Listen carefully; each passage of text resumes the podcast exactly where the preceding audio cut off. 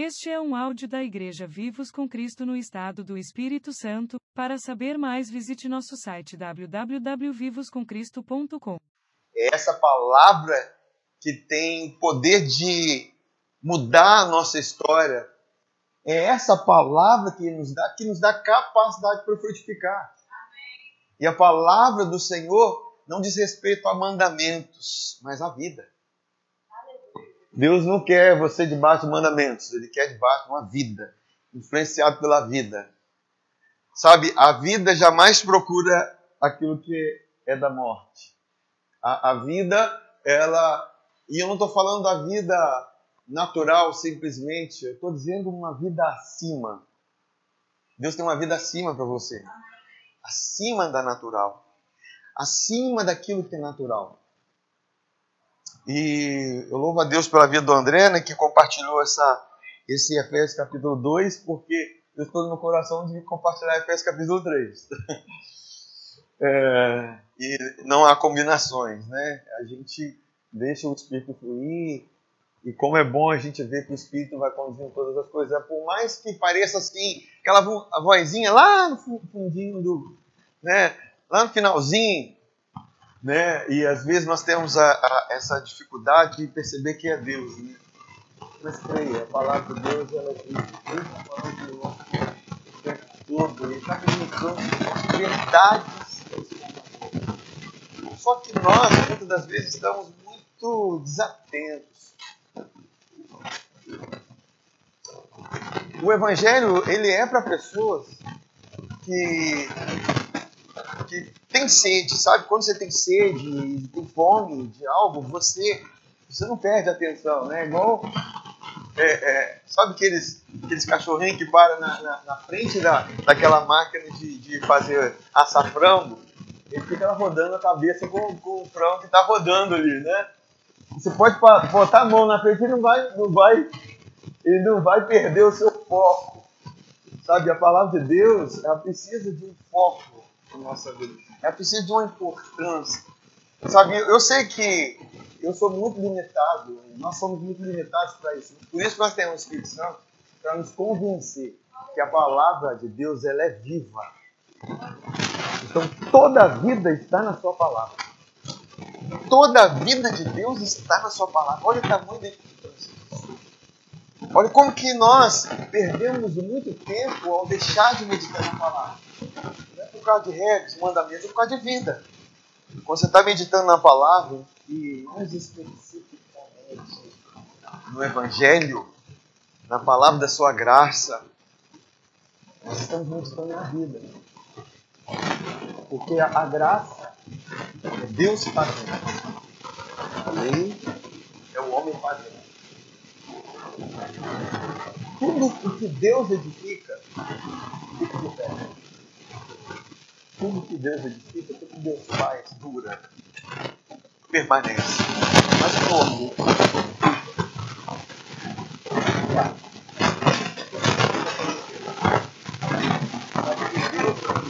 É, nós temos um mundo que tem passado por tempos de abalos, né? a pandemia, toda essa situação tem abalado muita gente que Deus está abalando mas Deus permite essas coisas para que a terra seja abalada, para que as pessoas sejam abaladas. Deus quer isso? Não. Deus quer que, que aquilo que é abalado saia da nossa vida. O propósito de Deus é que você seja uma pessoa firme e constante. O propósito de Deus é que você seja uma pessoa longânima, que vá até o fim. Que, que a sua palavra seja uma palavra só que você tem uma, uma batida só, não importa, sabe? Porque Deus está muito mais interessado em transformar você, muito mais interessado em que o seu interior seja transformado, do que você alcançar coisas no lado de fora. Provérbios diz que melhor é o longânimo do que o herói de guerra, aquele que conquista uma cidade. Muito melhor longânimo. Para Deus, o longânimo é melhor. É aquele que é longânimo. É aquele que não se desvia do seu propósito. Ele está firme no seu propósito. Isso diz respeito a, a, a você confiar na semente, confiar na frutificação. Sabe? E quando eu falo disso, eu falo não simplesmente por experiência, mas mais por confiar em Deus, mais por confiar na Sua palavra. Porque nem sempre nós cremos em algo que nós já experimentamos. Nós cremos porque Deus diz. Apóstolo Paulo, ele diz assim, olha, é, não julgo ter alcançado. Mas eu creio, eu prossigo para o alvo, para o prêmio que tem reservado para mim. Nós precisamos entender que, que há algo reservado preparado. Nós, é, eu preciso citar, esse final de semana passada nós estávamos nos Filhos, e que Deus assim, ministrou muito no coração. Né? O meu sentimento foi sentimento de plenitude. Sentimento de plenitude. É, por que plenitude? Porque às vezes a gente acha que plenitude é você estar tá bem na sua casa, você, sua família está legal, a sua finança está ok, é, as suas coisas tudo resolvidas, aí você vai se sentir pleno. Sabe? É assim que a gente pensa. Né? Ah, meu filho está bem, meu filho está na presença de Deus, é, as coisas estão acontecendo, e aí vem o sentimento de plenitude. Não, filho, o sentimento de plenitude tem a ver com a revelação de Deus na sua vida. Tem a ver com o senso da sua presença. Tem a ver com o sentimento de que você está no propósito dele. Que você está plantado no lugar onde Deus te chamou para ser plantado. Onde Deus te plantou. Porque muitas das vezes nós fomos plantados, mas as circunstâncias tentam nos tirar daquele lugar onde nós fomos plantados. Entende? É como a árvore, né? Ela foi plantada, mas vem o vento, vem tanta força para tentar parece que para tirar aquela árvore do lugar, mas aquela árvore, ela, ela, aconteceu algo com ela, a raiz dela, a raiz dela atingiu níveis mais profundos. E isso tem a ver com a constância de Deus em você. Tem a ver com aquilo que Deus é, tem, tem, tem, tem a ver com aquilo que com o plantio de Deus em você, com o cuidado de Deus em você, com a obra de Deus em você, com o plano de Deus, com o propósito de Deus para sua. Porque, queridos, é muito triste você andar nessa terra sem um senso de propósito e de estar arraigado.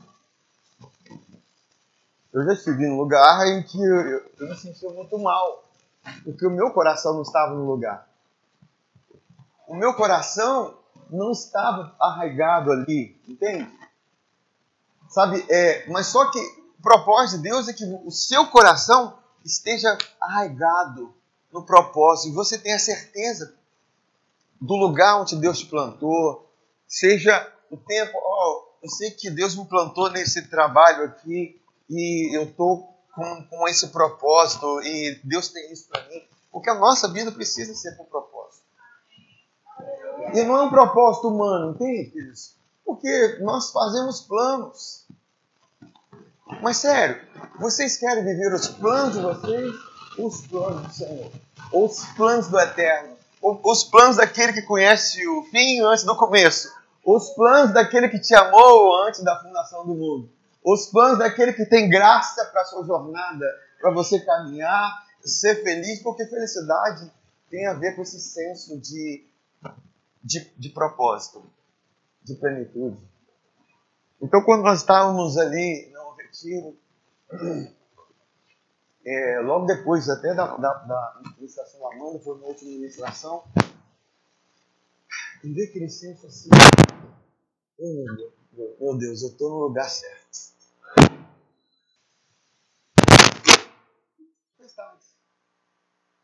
E a gente sente assim, que algo querendo nos arrancar dali. Mas Deus dá um, sabe, um, eu ia fazer um speed tinhoso, né? De... um espírito de, entendeu? Você não é arrancado, você não deixa ser arrancado pelo lugar, por mais que a tempestade seja forte. E, e por mais que a tempestade seja forte, entenda, o carvalho de justiça, a árvore carvalho, ela cresce, as suas raízes crescem na tempestade. Se estende. Raízes crescem na tempestade. Então, esse lugar ele é muito importante. E quando é, estava ali, naquele momento, o senso de plenitude na minha vida foi muito forte. E sabe que esse senso de plenitude foi interior, nada exterior. Talvez se eu olhasse para as circunstâncias, eu não encontraria é, coisas para falar, poxa, eu estou me sentindo pleno nisso, pleno naquilo, pleno naquilo. Mas a minha plenitude a plenitude que Deus tem para nós é saber que Ele está com você. Eu estou com você. Sabe quando, quando José ele foi vendido pelos seus irmãos, quando ele, ele foi traído pela esposa do Potifar, quando ele foi parar no calabouço, tudo conspirava contra a vida dele. Parecia assim, meu Deus, o que eu fiz de errado? Eu estou passando tudo isso, tanta injustiça na minha vida. Mas a Bíblia diz que o próprio, sabe, da boca de Estevão, eu estava meditando sobre isso, o Estevão diz que Deus era com José. E porque Deus era com José, a Bíblia diz que Deus o livrou de todas as suas aflições. Nós passamos por aflições. E se a gente fosse olhar para a vida de José, em períodos difíceis, a gente fala assim, caramba, esse esse cara está sem Deus. Quantas pessoas que talvez olhem para nós e falem assim: Ih, Deus não está naquele lugar. Queridos, pensem o que quiser. A Bíblia diz que é, somente o homem espiritual, o homem natural não discerne as coisas espirituais. O homem natural não compreende. Quem pode discernir o homem espiritual? Então nós é que temos que ser testificados pelo Espírito de que você está no lugar certo. Sabe, estar aqui, estar nesse ambiente. Eu não estou falando do, do Foro em si, desse lugar, mas assim, estar aqui para ser edificado, como André falou, como igreja, como comunidade. Porque Deus ama isso aqui. Você não sabe como Deus ama a igreja. Eu também não sei. Mas Deus ama a igreja. Mas não a igreja edificada pelos homens, mas a igreja edificada pelo Espírito.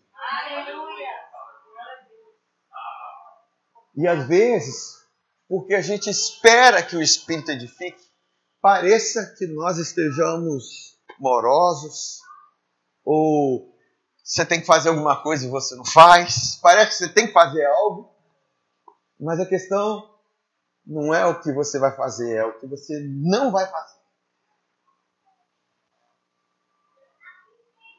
Porque nós não fomos chamados para fazer. Perguntaram para Jesus, Jesus, como que nós faremos as obras de Deus? Aí Jesus responde claramente, que creiais naquele que lhe enviou.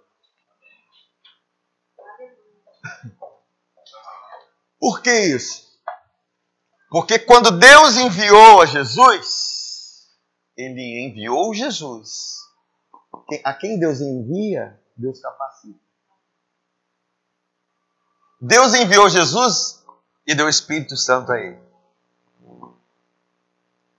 A Bíblia diz que Jesus foi ungido com o Espírito Santo. E porque ele foi ungido, ele fez o bem. Entende, queridos? Atos capítulo 10 diz: Deus ungiu a Jesus, o qual andou fazendo bem e curando todos os, os oprimidos do diabo. Então, Jesus ele é bem enfático e bem claro ao dizer o seguinte: olha, o que eu fiz não fui eu, foi o Pai em mim. Então, é muito. Não pode ter a nossa mão, queridos. Não pode ter minha mão, não pode ter sua mão. Tem que ter a mão de Deus aí. É a mão de Deus através da sua. É o Espírito Santo em você.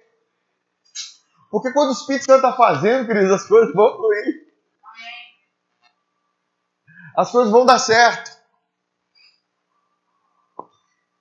E Jesus fala assim: olha, quando eu for, eu enviarei o Espírito Santo. E nesse dia vocês vão saber que eu estou no Pai, o Pai está em mim e eu estarei em vocês.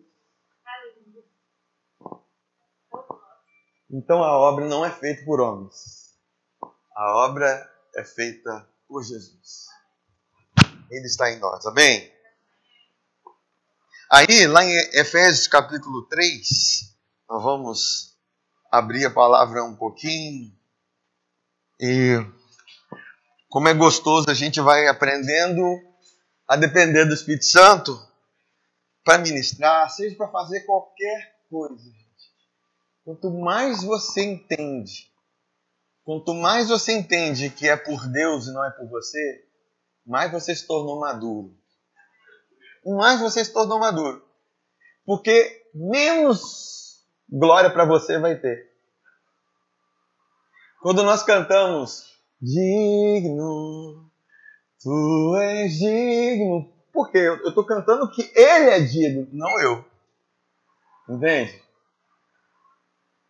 Quem é digno de receber louvor? É Ele. Quem é digno de receber a glória? É Ele.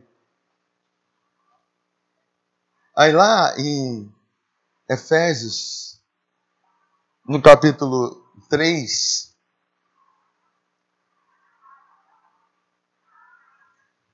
eu vou colocar aqui a partir do. Vamos ler um pouquinho? Vamos, vamos ler o capítulo a partir do versículo 1. Vou ler com vocês aqui. Por esta causa, que causa? Aquilo que o André leu, que nós estamos sendo edificados. Bem, existe uma causa. A edificação de Deus em nós está no coração dele. Ele está dizendo, por essa causa, eu, Paulo, sou prisioneiro de Cristo Jesus, por amor de vós, gentios, se é que tendes ouvido a respeito da dispensação da graça de Deus a mim confiada para vós outros. Então ele está dizendo o seguinte: a graça que foi confiada a mim, ela vai ser um instrumento de edificação. Isso é tão forte no ministério de, de Paulo que quando ele encontra com os presbíteros e épodos, olha, cuidado que vai penetrar é, lobos vorazes que vão dispersar o rebanho. Mas eu tenho um conselho para vocês, encomendo a vocês, como bispo e pastores, a palavra de sua graça. Essa palavra, ela é poderosa para vos edificar e vos dar herança. Então, quando nós ministramos a graça, nós falamos da graça. O que é graça? Deus fazendo, Deus realizando, é Deus nos justificando. Quando nós falamos isso, há uma edificação. Aí ele continua falando aqui. É, pois, segundo uma revelação, me foi dado conhecer o mistério, conforme escrevi há pouco, resumidamente. Pelo que, quando ledes, podeis compreender o meu discernimento do mistério de Cristo o qual em outras gerações não foi dado a conhecer aos filhos dos homens, como agora foi revelado aos seus santos, apóstolos e profetas no Espírito, a saber que os gentios são cordeiros, membros do mesmo corpo e co-participantes da promessa em Cristo Jesus por meio do Evangelho. Nós éramos gentios, que são gentios, são aqueles que não tinham aliança com Deus, porque nós não éramos judeus e nem somos judeus. Nós não somos Israel, nós somos agora a igreja, comprada com sangue, lavada com sangue. E assim que Deus te vê, totalmente lavado, purificado com sangue.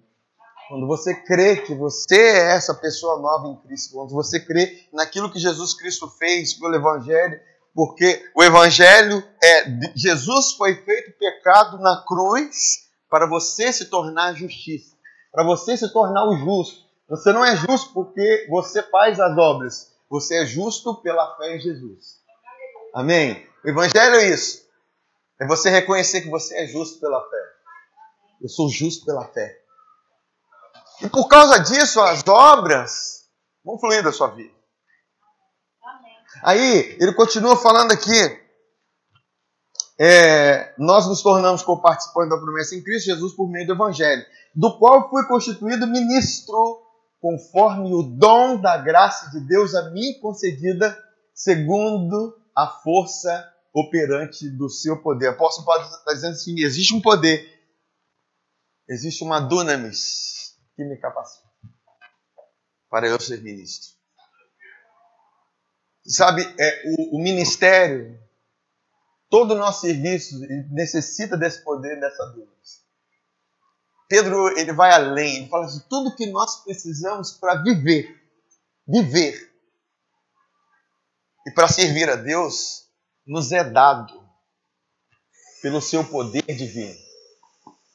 É como o apagar e o acender de uma luz. Se você apaga, você para de crer no Evangelho, você apagou a luz. Se você crê no Evangelho, você acendeu a luz. E é essa luz é que sustenta a sua vida. Essa luz que te ilumina. Ele fala aqui, olha, é, no versículo 8: A mim, o menor de todos os santos. oh, que maravilha!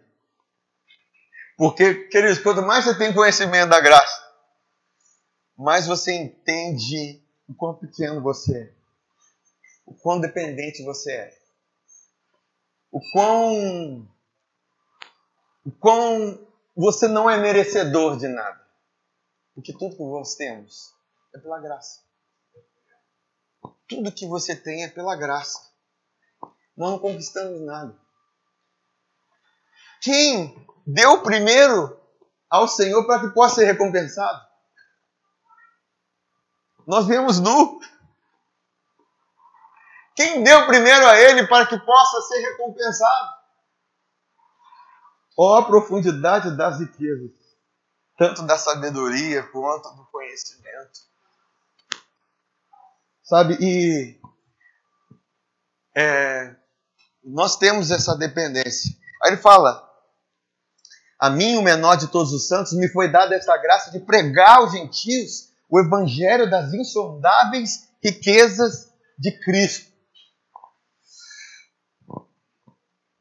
E manifestar qual seja a dispensação do mistério desde os séculos, oculto em Deus, que criou todas as coisas, para que pela que pela igreja, pela pela Vamos falar, gente pela. Amém. A multiforme sabedoria de Deus se torne conhecida agora dos principados e potestades nos lugares celestiais, segundo o eterno propósito que Deus estabeleceu em Cristo Jesus, nosso Senhor. Um propósito eterno de Deus. A igreja é um propósito eterno de Deus. Não é algo que vai terminar. Sabe, não é como as línguas cessarão, as profecias acabarão, mas algo vai permanecer. A igreja é algo eterno. Sabe, quando você se uniu a Cristo, você se uniu para a eternidade. Você se uniu a Ele como isso no Espírito aconteceu de fato como um casamento. Aquele que se uniu a Cristo se tornou um com Ele.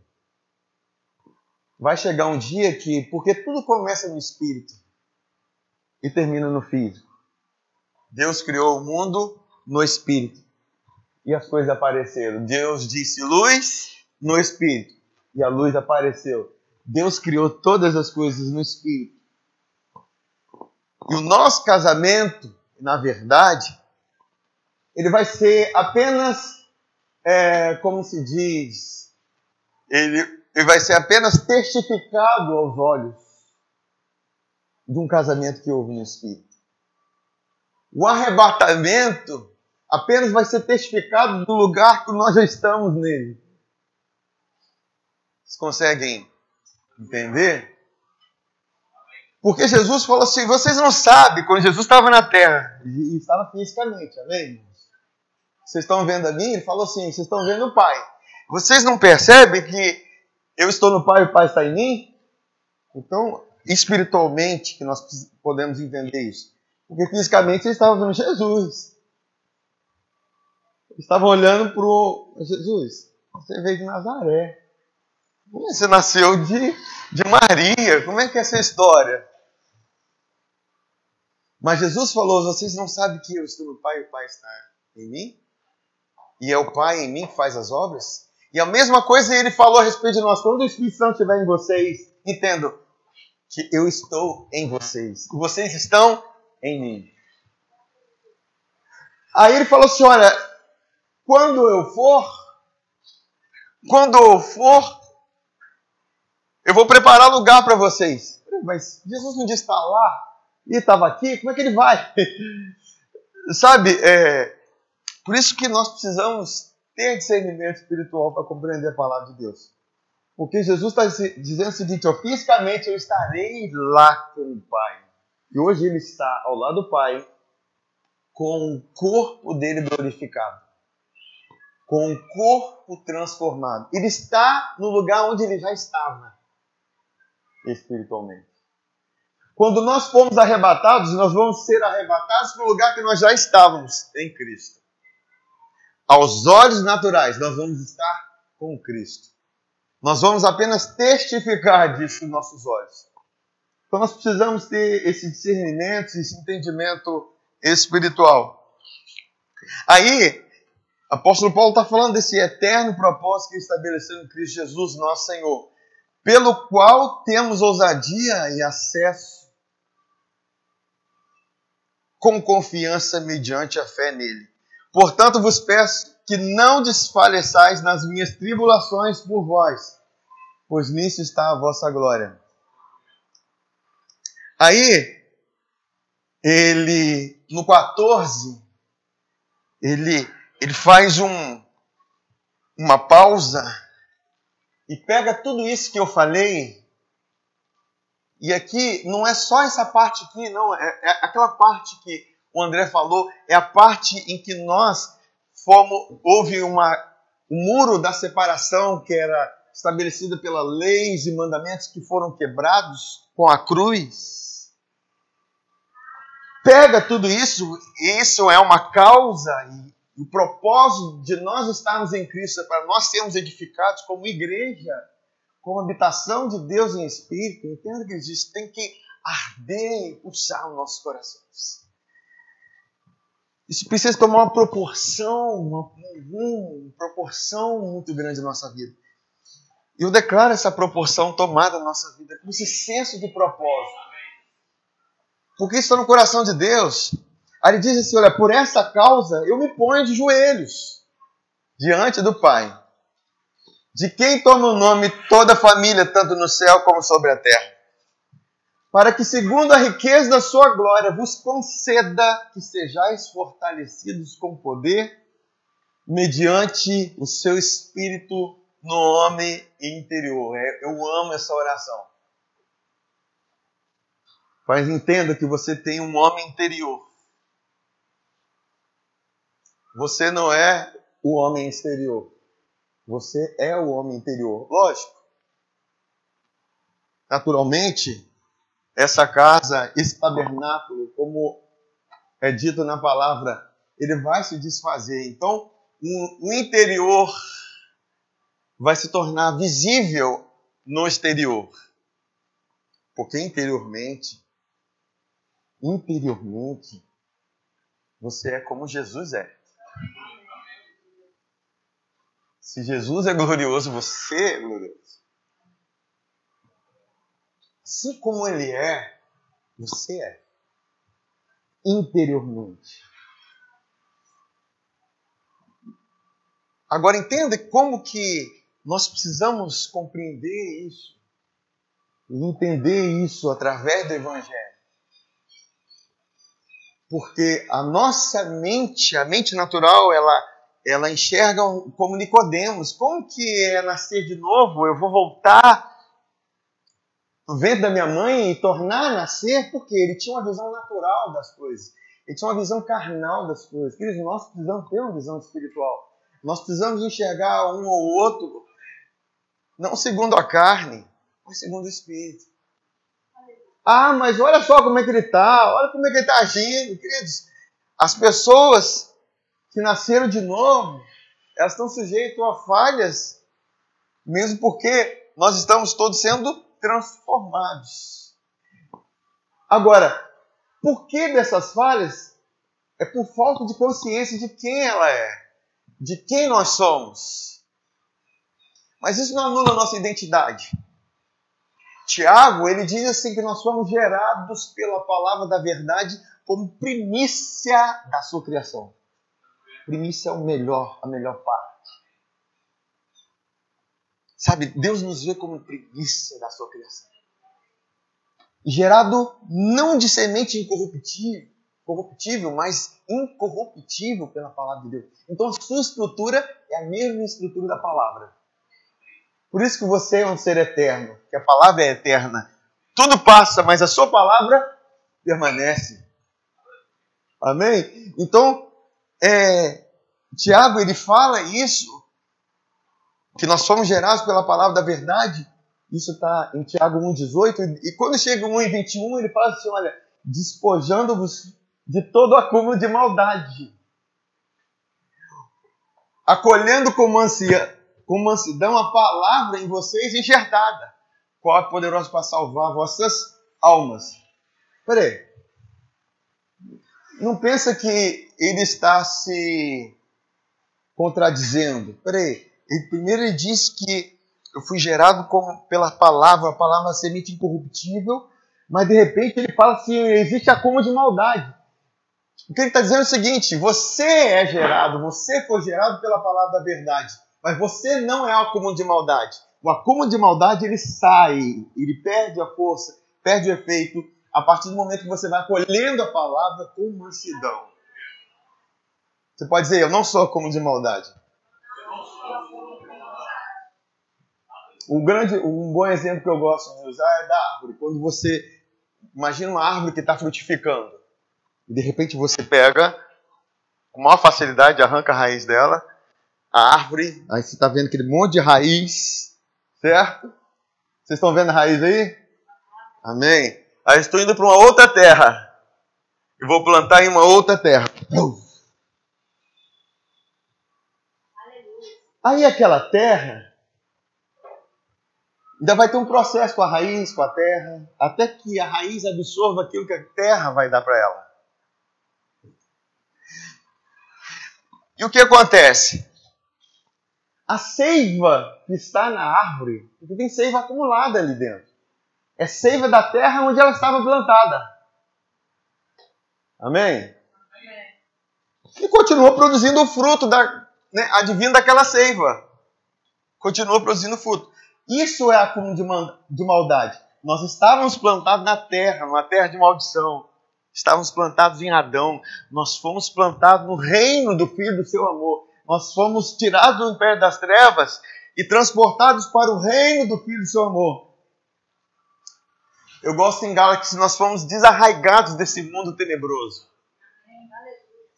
Mas você, nós temos seivas ainda desse mundo tenebroso. Mas isso não te define. A sua definição está toda na raiz. Se a raiz é santa, a Bíblia diz que os ramos são. Quem sustenta você, a mim, não é o ramo, é a raiz. Glória a Deus!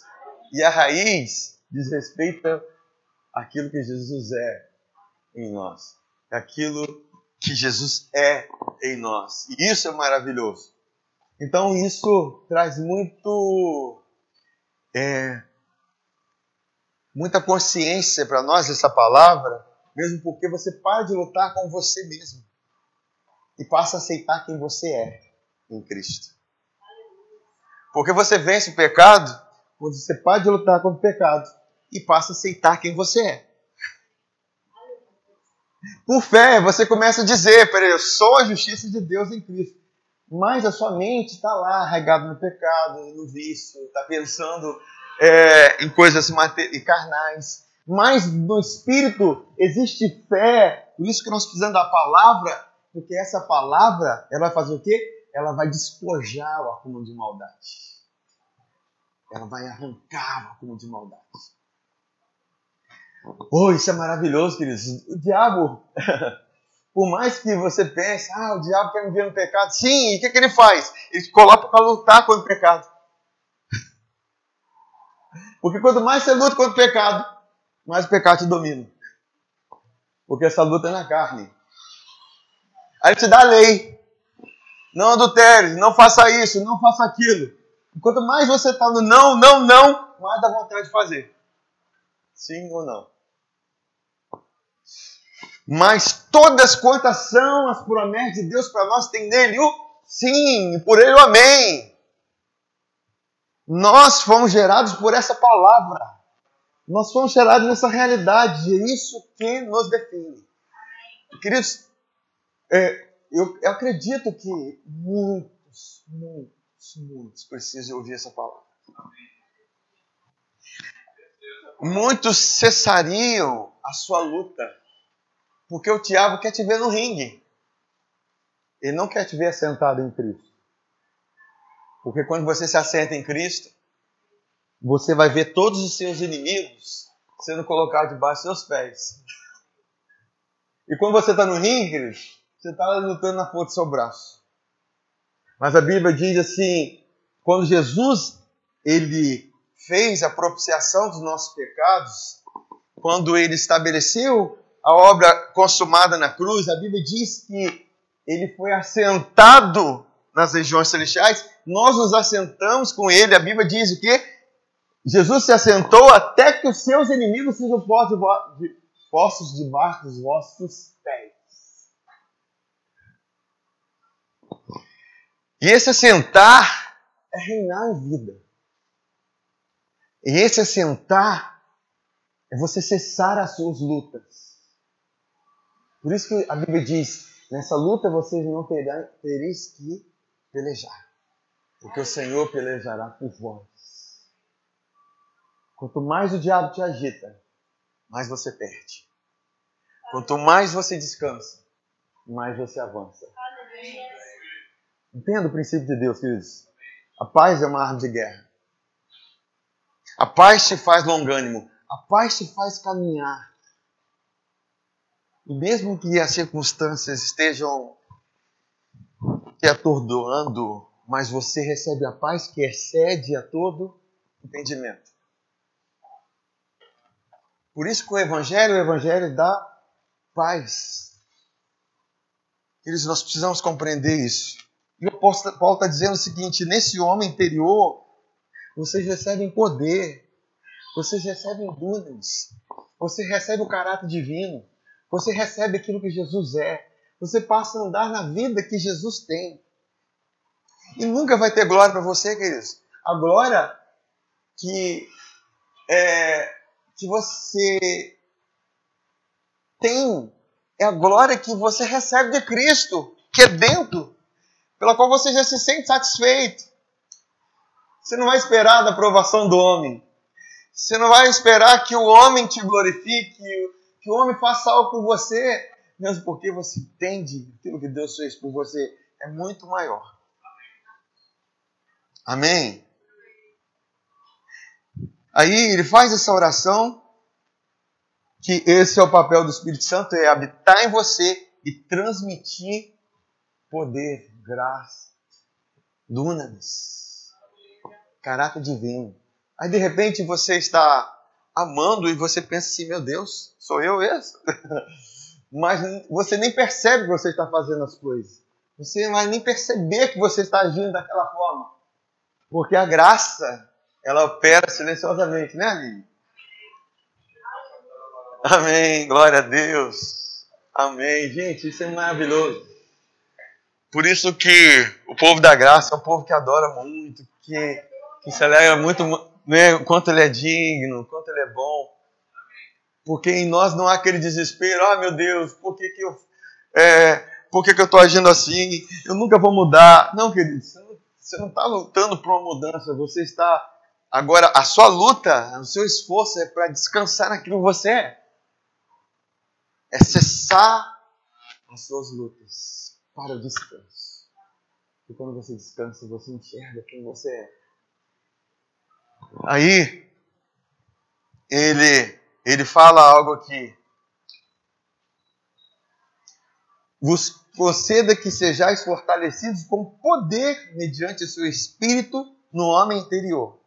E assim habite Cristo no vosso coração pela fé, estando vós arraigados e alicerçados em amor. Entenda que ele está falando de igreja. Entenda que ele está falando da comunhão dos santos, dos membros da família de Deus. Ele está falando de algo enraizado, alicerçado e algo está sendo edificado. Vai ver que a maioria dos verbos na graça, elas estão na voz passiva. A voz passiva é você sofrendo a ação. É o sujeito sofrendo a ação. Na voz ativa é você praticando a ação. Na lei é voz ativa. Na graça é voz passiva. É você sendo transformado. É você sendo atingido. É a glória vindo sobre ti. É o Deus te reconciliando com Ele. É Ele te amando. Ele te amando primeiro. Na lei é ame a Deus sobre todas as coisas e ao próximo como ti mesmo. A graça é Deus te amou primeiro. Amai uns aos outros como eu te amei. Quer dizer, então teve um amor antes do meu amor. Teve algo antes. Algo que foi primordial, algo que aconteceu antes. E é isso que Deus quer chamar a nossa atenção para isso. Aí ele fala aqui, olha, é, no 18, a fim de compreender com todos os santos. Isso me chama atenção. Porque eu não vou compreender sozinho. Amém? Aleluia.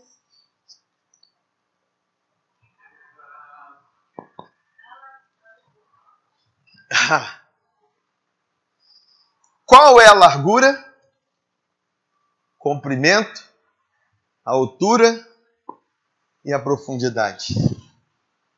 E conhecer o amor de Cristo, que excede todo entendimento, para que sejais tomados. Olha aqui, não é que vocês tomem, para que vocês sejam tomados Ninguém aqui encontrou a Deus. Todos nós fomos achados. Ser achado nele.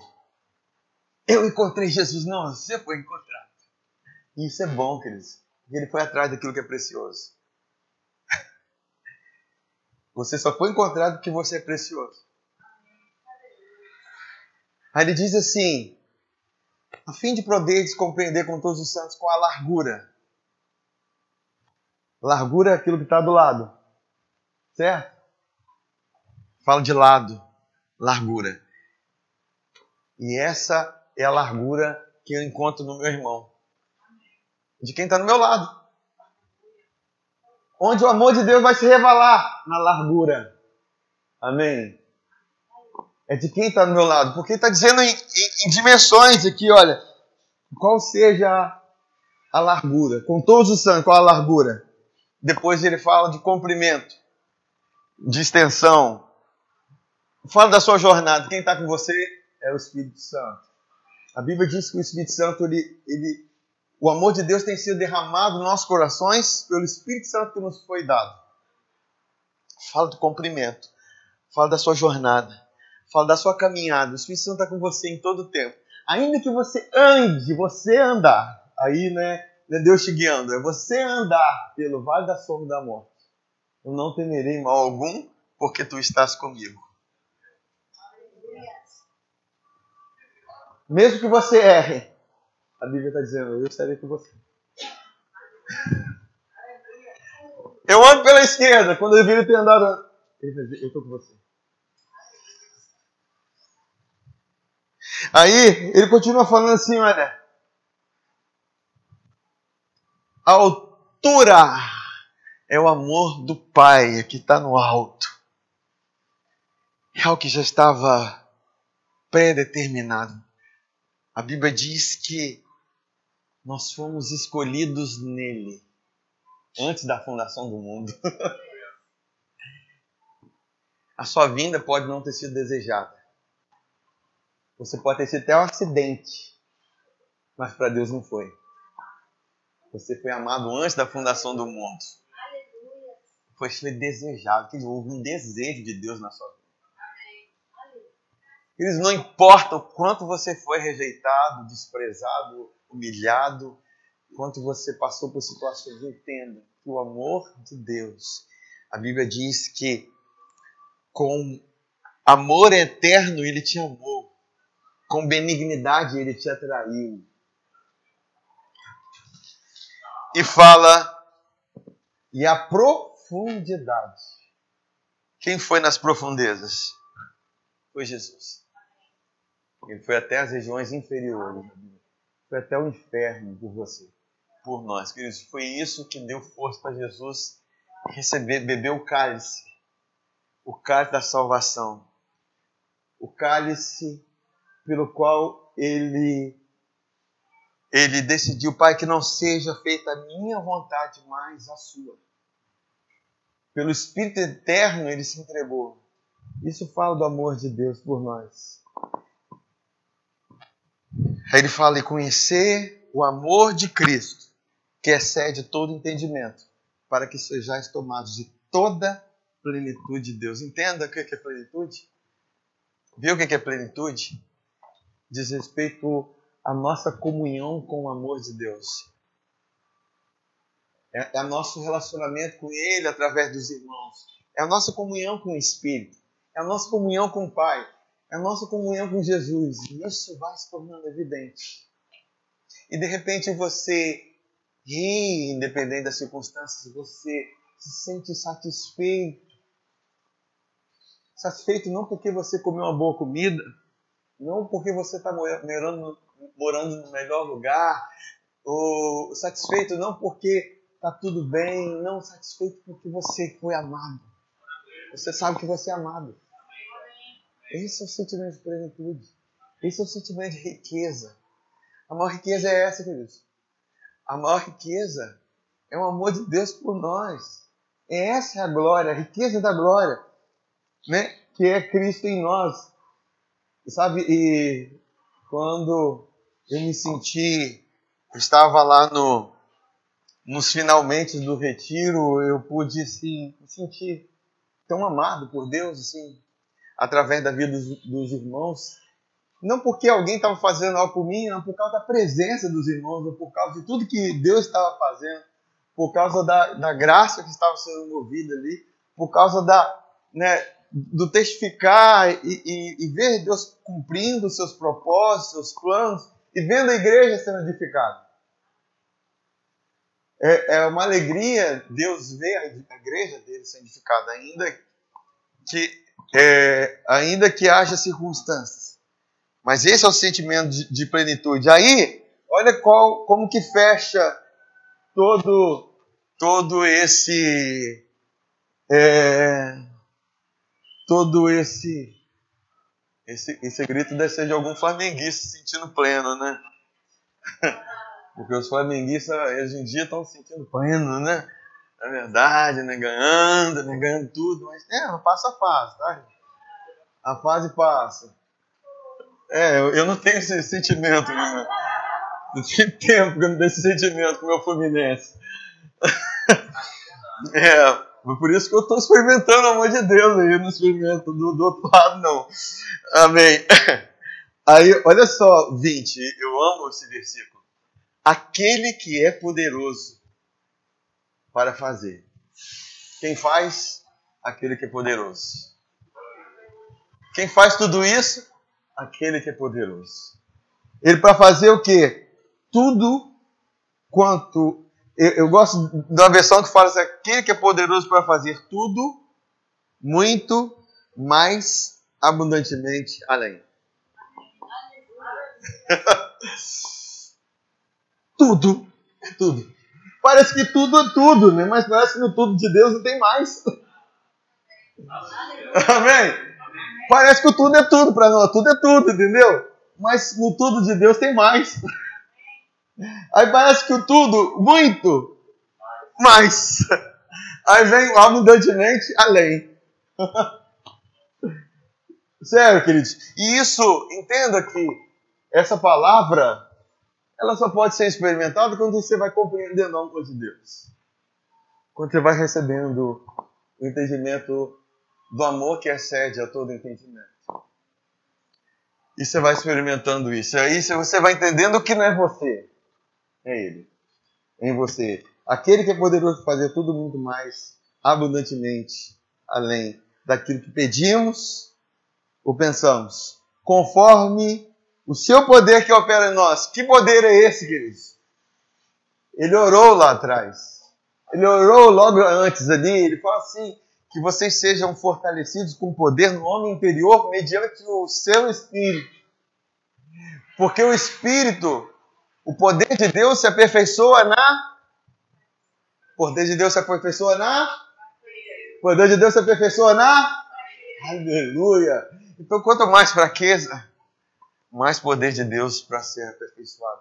Mais amor de Deus vai ser descoberto por você. Mais graça você receberá mais a revelação do amor vai operar na sua vida, querido. Porque o poder de Deus opera na fraqueza.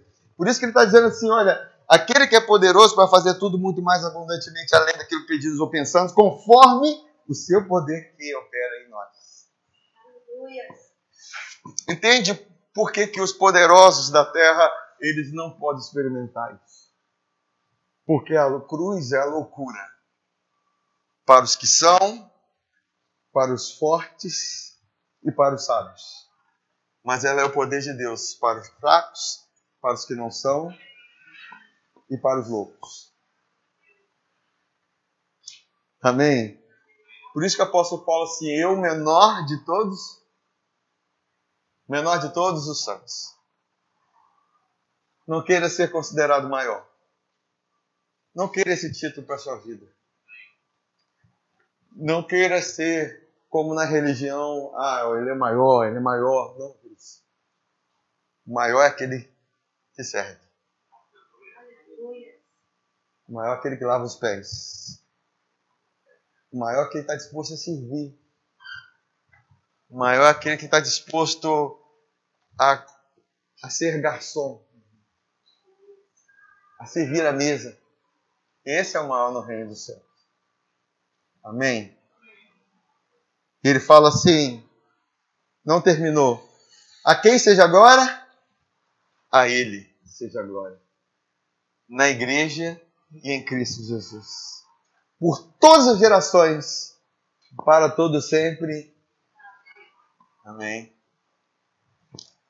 Amém. Vamos colocar de pé para nós orarmos.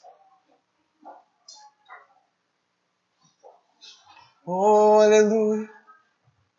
Aquele que é poderoso para fazer tudo muito mais além. Tudo muito mais além. Aquele que é poderoso para fazer tudo muito mais além. Tudo muito mais além. Obrigado, Pai. Obrigado porque por graça nós estamos compreendendo pelo Teu Espírito, Pai, quem nós somos. Estamos compreendendo pelo Teu Espírito, Pai, quão dependente nós somos. Obrigado porque o Teu Espírito está ministrando nossos corações. A cada dia, a nossa dependência no Senhor. Obrigado, Pai, porque há um poder que opera em nós. E eu oro, Pai, por cada um de nós, cada irmão aqui, e aqueles que não puderam estar, Senhor, que cada irmão, cada um de nós sejamos fortalecidos no poder, com poder, no homem interior, mediante o seu Espírito, Pai. Porque o seu Espírito nos ajuda na nossa fraqueza. Ele nos assiste na nossa fraqueza. Senhor, é assim que nós oramos. É assim que nós oramos por cada irmão, Pai, por cada irmã, por essa igreja, pelas igrejas, pelos ministérios. Senhor, nós oramos, Pai, que nós sejamos fortalecidos. Nós precisamos de força. de força que vem do teu Espírito. Pai, e nós descansamos porque o Senhor é poderoso para fazer. O Senhor é poderoso para fazer tudo, muito mais, abundantemente, além daquilo que pedimos ou pensamos, segundo o poder que em nós opera. Obrigado, Pai, que a glória sempre vai ser do Senhor. E nós estamos aqui como, com gratidão a Ti, com gratidão por tudo que o Senhor tem feito, tudo que o Senhor tem realizado, por todas as Suas obras. São perfeitas as Suas obras, os Teus caminhos. Obrigado, Pai, pelo Teu Espírito. Obrigado, Pai, porque o Senhor nos deu o Espírito Santo. Obrigado porque o Senhor nos deu vida e tem nos dado vida com abundância. Porque os que recebem a abundância da graça e a dádiva da justiça reinarão em vida, Pai. Muito obrigado, Pai. É assim que nós oramos, Pai, pela igreja, nós oramos por os irmãos. Obrigado, Pai, porque o Senhor está edificando o corpo.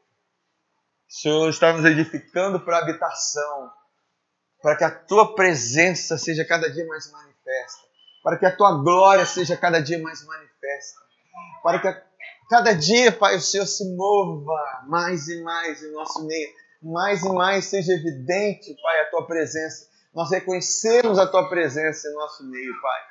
E é assim que nós queremos, como igreja, Pai, sermos guiados pelo teu Espírito.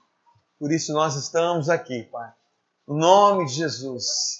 No nome de Jesus. Amém. Este é um áudio da Igreja Vivos com Cristo no Estado do Espírito Santo. Para saber mais, visite nosso site www.vivoscomcristo.com.